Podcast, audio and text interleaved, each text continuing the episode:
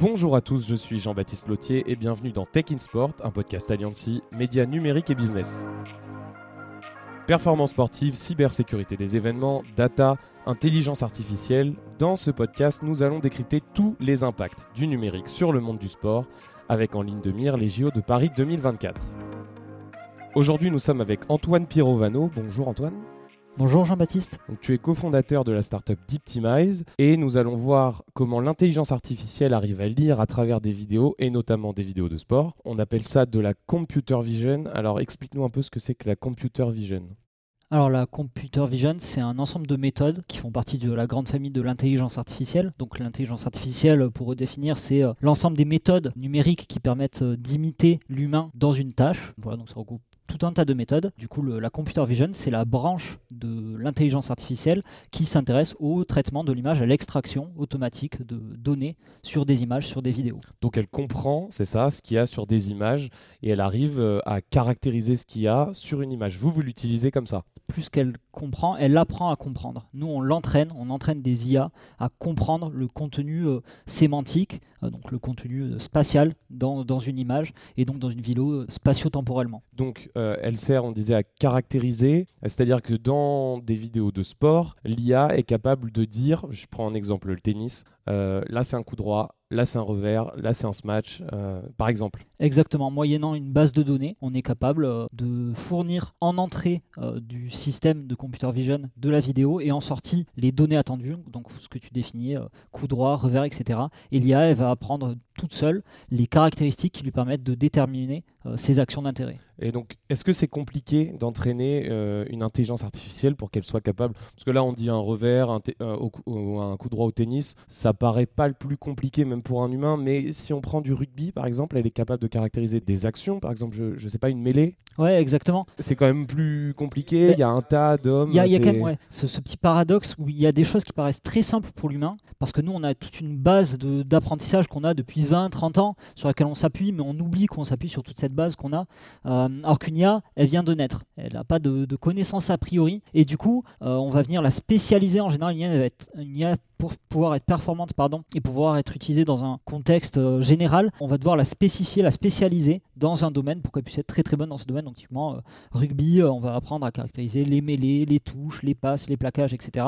Sur le tennis, on va faire coup droit, revers, etc. Et il faut qu'elle regarde combien de minutes ou combien de vidéos pour pouvoir comprendre Ça, c'est un peu la question en or en intelligence artificielle. Il n'y a, pas de, a pas de bonne réponse. Donc pas, je ne peux pas te dire 1000 heures, ça te donne 90% de précision. Mais nous, on c'est qu'avec les technos qu'on a aujourd'hui, avec 1000 exemples d'une action, on est capable d'avoir un système qui, euh, en général, est euh, aussi robuste qu'un humain. Et alors, quel est l'intérêt d'utiliser l'intelligence artificielle pour dire, bah là, c'est un coup droit au tennis, par exemple?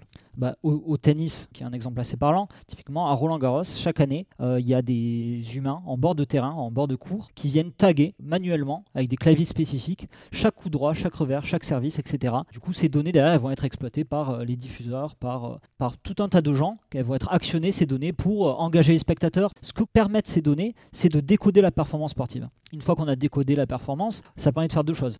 L'optimiser. Donc ça, si ces données elles sont fournies à des coachs, des athlètes, des clubs, des gens orientés autour de la performance, elles vont pouvoir être actionnées pour objectiver cette analyse et venir euh, organiser l'optimisation de la performance et de la prise de décision. D'un côté spectateur, vu que ça permet de décoder cette performance, ça permet de mieux l'apprécier. Euh, voilà, enfin moi je prends souvent l'exemple de l'haltérophilie, je sais pas si c'est le meilleur exemple, mais l'haltérophilie c'est un sport qui est hyper technique avec des gens qui s'entraînent très très dur et nous tout ce qu'on voit en tant que non initiés, on voit des gros monsieur et des grosses madames qui soulèvent des grosses barres. Moi je le dis comme ça, bon. Alors que la performance les majuscules. Et en fait, du coup, ces données permettent vraiment de dire aux gens regardez ce que vous voyez, c'est incroyable. C'est typiquement comme la vitesse du service au tennis. Quand on est dans le stade ou à la télé, que le service il fait à 180 ou 200 km/h, on voit pas forcément la différence, honnêtement, on voit que c'est apport. Mais par contre, quand il y a un service à 200 km/h, tout le monde est en mode ah waouh, 200 km/h. Et tu vois, ça permet vraiment d'avoir ce côté engageant et ce côté apprécier la performance euh, qu'on observe de manière plus objective. C'est-à-dire que l'intelligence artificielle, elle est aussi capable de comprendre la vitesse qu'il y a sur la vidéo Par exemple, euh, un, service à 200 km/h, elle serait capable de le pourrait, voir ouais. on, pourrait complètement le, faire. Ouais. En fait, de toute façon, avec l'IA, on n'invente rien. On ne va pas essayer de caractériser des choses qu'on ne voit pas, donc on va faire comme un humain peut le faire, on va venir caractériser des choses qui sont visibles. Donc typiquement pour la vitesse du service, on pourrait venir caractériser le moment de frappe, le moment de rebond, essayer de caractériser la distance qui a été parcourue, on a le temps entre les deux instants et donc on est capable d'estimer la vitesse. Bon, voilà. Euh, aujourd'hui, il y a des systèmes qui sont très, très performants pour le faire, donc je ne sais pas si c'est la meilleure idée, et ça existe déjà comme donnée, et c'est bien établi, donc je ne sais pas si nous, on aurait velléité à le faire. Euh. Et par rapport à Roland Garros, tu, parlais de, ça, je vous invite à aller écouter le premier podcast qu'on a fait dans Tekin Sport, qui était avec Victor Cuoy, qui est donc le directeur euh, digital de la Fédération française de tennis, où on parle justement, on, retrace un peu le, le, chemin de la statistique, et où il évoque ces gens qui sont au bord du cours et qui prennent, qui caractérisent les coups pendant, pendant les matchs.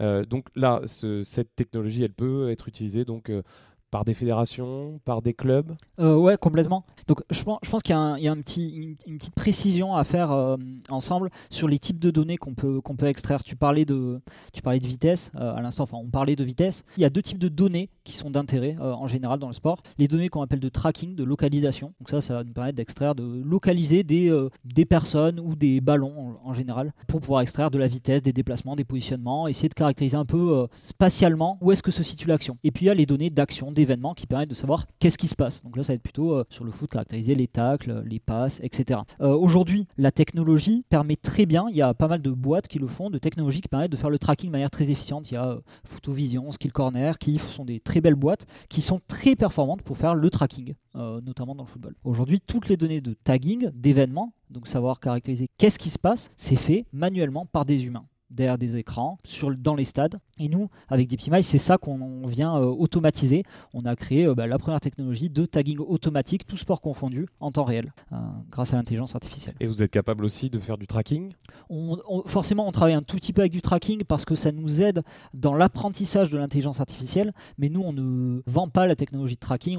Optimize, ça a deux ans. Nous, la boîte, elle a été créée par deux euh, experts en intelligence artificielle. On est tous les deux, euh, je pense qu'on va en reparler, un docteur en intelligence artificielle, les deux cofondateurs, Guillaume et moi. Euh, donc, on a eu, avec, on a eu cette envie d'aller appliquer cette expertise au monde du sport. Donc, on a eu besoin d'aller le découvrir. Qu'est-ce que la technologie, comment elle est utilisée, qu'est-ce qu'elle peut apporter, qu'est-ce que nous on peut apporter dans ce monde-là? Et donc, pendant deux ans, on a un peu navigué dans ce, dans ce monde-là pour aller voir des clubs, des fédérations, des entreprises aussi, des coachs, des athlètes pour se dire où est-ce qu'on se positionne. Et aujourd'hui, la position que je te présente, qui est que Deeptimize, c'est la solution de tagging automatique en temps réel, tout sport confondu, mais ben ça, on l'a découvert. On a découvert que la technologie aujourd'hui ne le permettait pas et que nous, notre technologie le permettait. C'est pour ça qu'aujourd'hui, on a ce positionnement clair. Tu disais tout sport confondu. Euh, pour l'instant, vous, êtes, euh, vous avez fait quel type de sport et vous êtes vraiment capable de faire tous les sports? Ouais, alors capable, oui toujours pareil, moyennant une base de données. Aujourd'hui, nous, on a travaillé pas mal sur le tennis, sur le handball, sur le rugby. On a des modèles qui marchent plutôt très bien sur ces sports parce qu'on a eu accès à des données. Il y a une petite problématique que nous, on rencontre, et je pense que c'est le, cas de beaucoup de boîtes qui font de l'intelligence artificielle, c'est euh, où est-ce que tu récupères cette donnée et derrière, cette donnée, est-ce qu'elle est faite pour entraîner ton IA Comme je disais, un humain, quand tu vas l'entraîner, tu lui montres une vidéo, tu es à côté de lui ou elle, et tu vas lui dire, ah ben regarde là, voilà ce qui se passe, tu vas, tu vas pouvoir lui expliquer de manière un peu déstructurée euh, ce que, ce que tu as envie qu'il apprenne à faire. Une IA, dès que tu as un, biais ou une euh, confusion dans la définition de tes données, il faut que vraiment il faut que ce soit des observables très clairs pour que l'IA puisse apprendre ces caractéristiques-là discriminantes de manière très très claire. Euh, Quand tu dis des données, c'est des vidéos Vidéos et euh, pour nous des tags, les deux. Et alors pour l'instant, vous faites quel type de sport alors? On fait rugby, hand et tennis. Et donc auprès de clubs par exemple, euh, club, fédération. En fait, c'est tous ceux qui ont vraiment besoin de cette donnée. Exactement. Nous, on va venir servir principalement les clubs et les fédés, plutôt orientés performance. Donc, on commence à travailler avec euh, deux gros clubs euh, de rugby en France, que sont le, Racing et l'UBB. Donc là, nous, on est dans une phase aussi où on apprend comment ils fonctionnent, de quoi ils ont besoin. Nous, on leur fournit déjà des données après les week-ends sur, sur leur match, que eux ne sont pas capables de venir taguer. Nous, on a une roadmap qui est assez claire. C'est déjà venir s'intégrer pour permettre de gagner du temps aux analyses vidéo. Les analyses vidéo, c'est des gens qui ont une grosse expertise, mais qui passent beaucoup de temps derrière leur ordi à aller cliquer pour dire ça c'est une passe, ça c'est un plaquage. Ça demande pas une expertise très grande, mais ça demande du temps. Donc nous déjà la première phase, c'est d'utiliser ces technologies pour leur permettre de gagner du temps et de dire ben voilà, on est capable de vous fournir euh, vous ce que vous faites à la main, on est capable de le faire euh, automatiquement et aussi précisément. Dans un second temps, on cherchera à venir caractériser des choses que eux ne savent pas caractériser ou ne peuvent pas caractériser. Là, typiquement, on parlait avec la fidèle de judo de venir caractériser la position des mains sur le kimono. Ou en tout cas, venir dire est-ce que c'est plutôt haut, ou plutôt bas? Ces choses, s'ils devaient venir le taguer manuellement, ça leur beaucoup, beaucoup trop de temps. Euh, donc première phase, apporter la donnée qui existe de manière aussi précise, mais beaucoup plus rapide, euh, et sans avoir besoin de passer euh, la nuit sur l'ordinateur.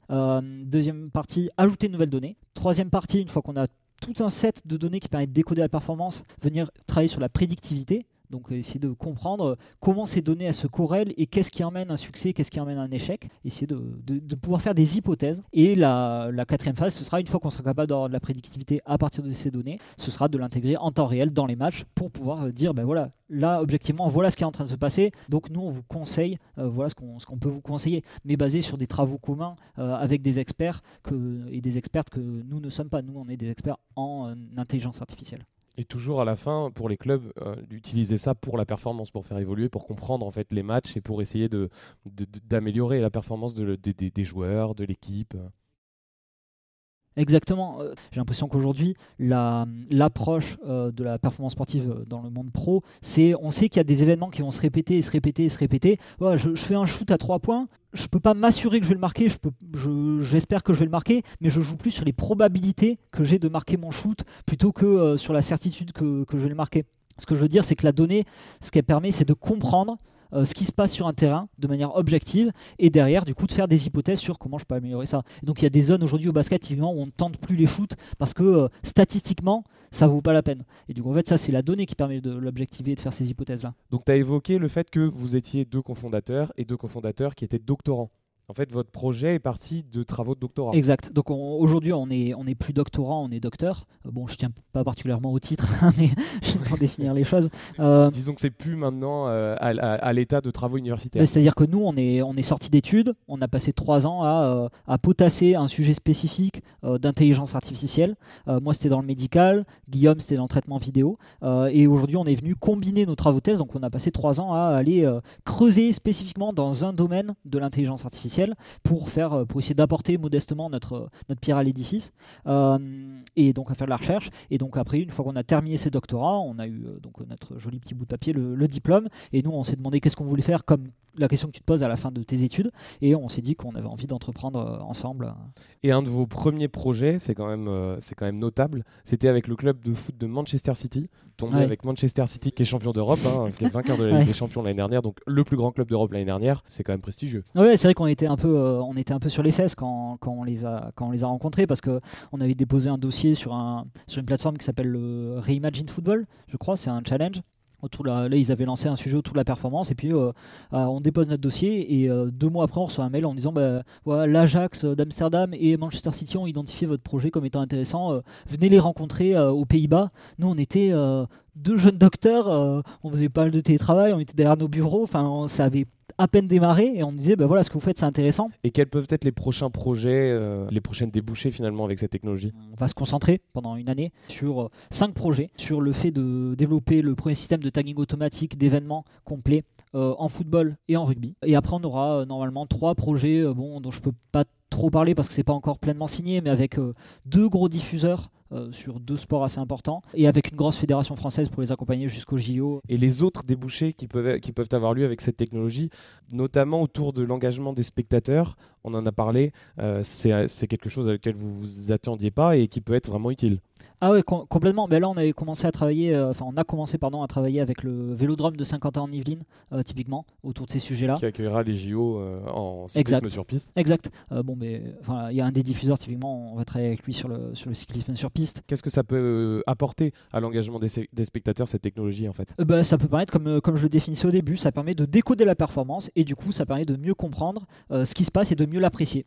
Euh, tout simplement. Donc pendant le match, comment le, comment le spectateur se rend compte qu'il y a cette technologie? C'est une super question. Je pense que ma réponse, elle est, elle est un peu à contresens de ta question. La technologie, en fait, tu veux pas la voir. La technologie, c'est juste un moyen. Il y a beaucoup de gens qui font de l'IA, tu as l'impression, pour faire de l'IA. Nous, on a envie que l'IA, elle, serve, elle serve quelqu'un. On veut pas remplacer l'humain. On veut juste l'aider à, euh, quand on parle d'analyse vidéo, nous, on veut faire en sorte que l'intelligence artificielle, elle permette à l'analyse vidéo d'utiliser son expertise là où elle est nécessaire. Dans l'engagement pour les spectateurs, ben, en fait, on veut juste générer des rendus qui sont euh, engageants. Donc, euh, après, ça va être au diffuseur d'aller actionner cette donnée comme bon lui semble. voilà, donc ça peut être. C'est-à-dire que ça permet au diffuseur d'avoir plus de données et ensuite lui, il en fait ce qu'il veut dans la manière dont il veut modéliser pour, le, pour la montrer aux téléspectateurs. En fait. Par exemple, nous, on vient caractériser au tennis l'intensité des coups qui sont donnés. Bah, tu vois, tu peux mettre des effets spéciaux. Je dis n'importe quoi, mais tu peux mettre des effets spéciaux sur les coups. Euh. Bon, ça, ça peut permettre de faire des, des petites choses un peu fun comme ça qui peuvent engager les spectateurs, augmenter l'expérience. Et là, on va faire un petit bond dans quelques années et parler du futur de cette technologie.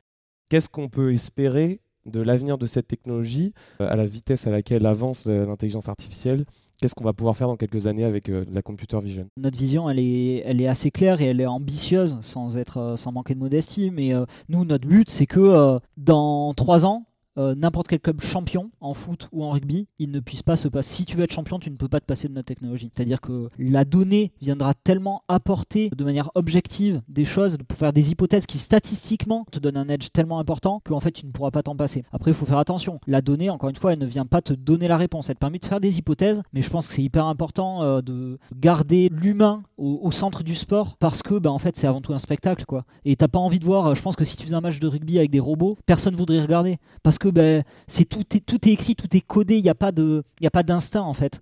Euh, même si quand on discute avec ChatGPT, on a l'impression que si, mais en fait non. Oui, parce que parce qu'on pourrait se dire qu'avec une technologie qui est capable de tout comprendre en regardant un match, c'est-à-dire de voir les fautes, de, de compter les points, presque d'arbitrer, on pourrait se dire que d'ici, j'en sais rien, 15 ans, bah il y aurait plus d'arbitre, il y aurait une computer vision qui pourrait arbitrer un match de foot. Ouais, bah on pourrait l'imaginer. Euh, est-ce que tu as envie de, est-ce que, enfin je sais pas, tu, tu, vois toutes les interactions qui sont faites avec les arbitres sur les terrains, t'as pas envie de perdre ça. Et puis euh, l'application euh, bête de la règle. Des fois, enfin, on voit qu'il y a de l'interprétation et que c'est ça qui donne aussi un peu le sel. Et bon, ça nous fait râler. Euh, voilà, France Afrique du Sud, on râle. Mais euh, mais voilà, enfin, je trouve que c'est faut que ça reste, faut que ça reste humain et que ça reste qu'il y ait une part d'instinct et, et aussi ces, ces fautes qui sont faites ou des erreurs, ce qu'on pourrait estimer être des erreurs, mais en fait, c'est ça aussi qui donne un peu le. Puis on pourrait plus critiquer l'arbitre. Ouais, oui, voilà. Donc déjà, tu tu, tu, t'emmerdes autour du café quoi, le, le, le lendemain matin. moi, je pense que l'IA elle permet, si tu ne fais que de l'IA pour guider ta performance, ça permettra plus de ne pas perdre plus que de gagner. J'ai l'impression que les, ce qui te fait gagner, c'est plus des choses qui sont hors distribution. Tu vois, euh, je sais pas, euh, Djokovic, il gagne, mais de manière. Euh, c'est aberrant à quel point il gagne. Moi, ça m'embête, j'adore Nadal. Mais voilà.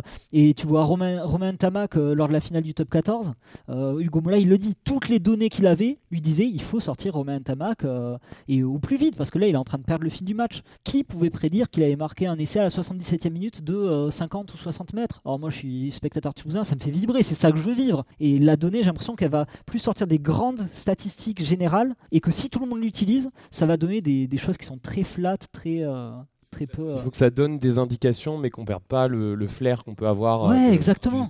dans le exactement. Et eh ben merci beaucoup Antoine de nous avoir euh, expliqué un peu plus du computer vision. Ben, merci à toi Jean-Baptiste. Merci à vous de nous avoir écoutés. N'hésitez pas à liker, vous abonner sur toutes les plateformes pour manquer aucun épisode de Tech in Sport. Et on se retrouve très vite avec un nouvel invité pour décrypter la montée en puissance de la tech dans le monde du sport.